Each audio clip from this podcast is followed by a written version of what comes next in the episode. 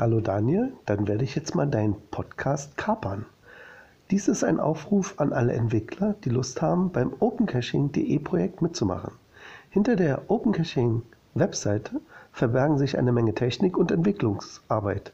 Was im Jahr 2003 als ein kleines Bastelprojekt begann, wuchs im Laufe der Jahre zu einer der weltweit bedeutendsten Geocaching-Plattformen heran.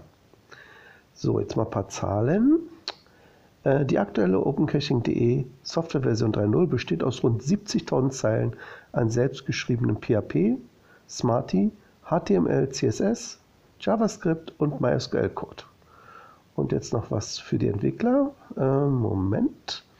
Für die Entwickler steht eine virtuelle Linux-Maschine als VirtualBox Image zur Verfügung, die wie die OpenCaching.de Webseite auf CentOS basiert. In dieser VM laufen ein Apache und ein MySQL-Server.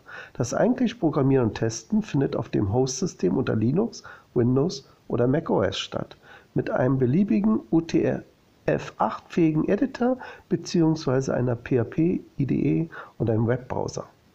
Zur Codeverwaltung und Versionierung wird Git eingesetzt mit einem üblichen Workflow. Eine ausführliche Anleitung gibt es hier im Wiki, auf die werde ich dann verlinken. Na dann viel Spaß. Mal sehen, ob ein Entwickler uns äh, anruft oder sich bei uns meldet. Wäre schön. Tschüss.